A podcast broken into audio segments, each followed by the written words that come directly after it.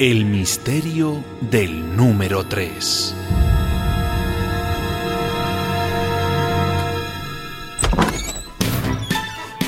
Hola, aquí estoy nuevamente. Soy el famoso detective Sherlock Holmes. Y yo soy Watson, infaltable ayudante de Sherlock. Querido Watson, Sí, dime. hoy me han encomendado resolver un extraño misterio numérico. ¿Cómo? Y creo que ya tengo la solución. Eh, pero, eh, ¿cuál misterio y cuál solución, Sherlock? El misterio del número 3, Watson. ¿Y qué pasa con ese número?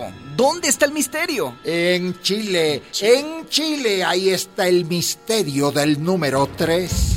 Pero como no te expliques mejor, Sherlock, pensaré que el humo de la pipa te está afectando el cerebro. Watson, ¿qué has visto, leído o escuchado estos días sobre Chile, ah? ¿Sobre Chile? Mm, Ah, ya. Tú te refieres a lo de los mineros, los 33 mineros rescatados. Exactamente, 33, 3 y 3, los 33 mineros, 33 trabajadores chilenos que los medios de comunicación han convertido casi en, en estrellas de cine. Es verdad. El presidente Piñera, la CNN, hasta Obama y el Papa, todo el mundo habla de los 33 mineros. Pero eso está bien, Sherlock, que hablen de los 33 rescatados. Lo malo, Watson, es de los que no hablan. ¿Cómo? Y ahí está el misterio.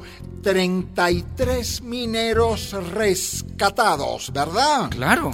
¿Y sabes cuántos mineros están ahora sin salario en esa misma mina llamada San José? Mineros sin salario, Sherlock. Sí, Watson, una mina de empresarios abusivos que sin medidas de seguridad metieron dentro a 33 y dejaron fuera sin empleo, sin salario a 300. 300 mineros. 300 mineros sepultados no por la roca, sino por el desempleo. 300 mineros abandonados a su suerte y claro, de eso los medios de comunicación no dicen nada.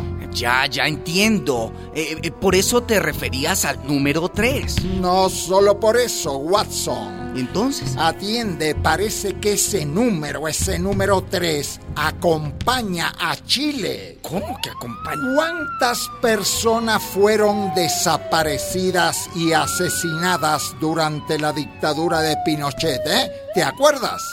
Bueno, no, no, no, en este momento no recuerdo. Pues recuérdalo, 3.000. ¿Tres mil? Un 3 con tres ceros detrás. Uno de esos 3.000 fue el padre de Luis Ursúa, el minero que coordinó al grupo de los rescatados, el último en salir de las entrañas de la tierra. 3.000 muertos y 30.000 torturados.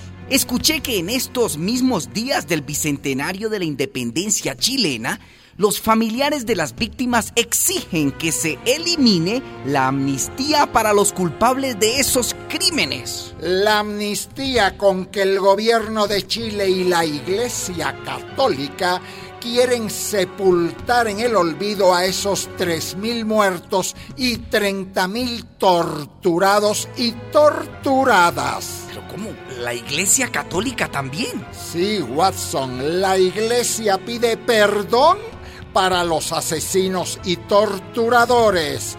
Quieren enterrar para siempre a las víctimas y a sus familiares. ¿Tres mil? ¿Treinta mil?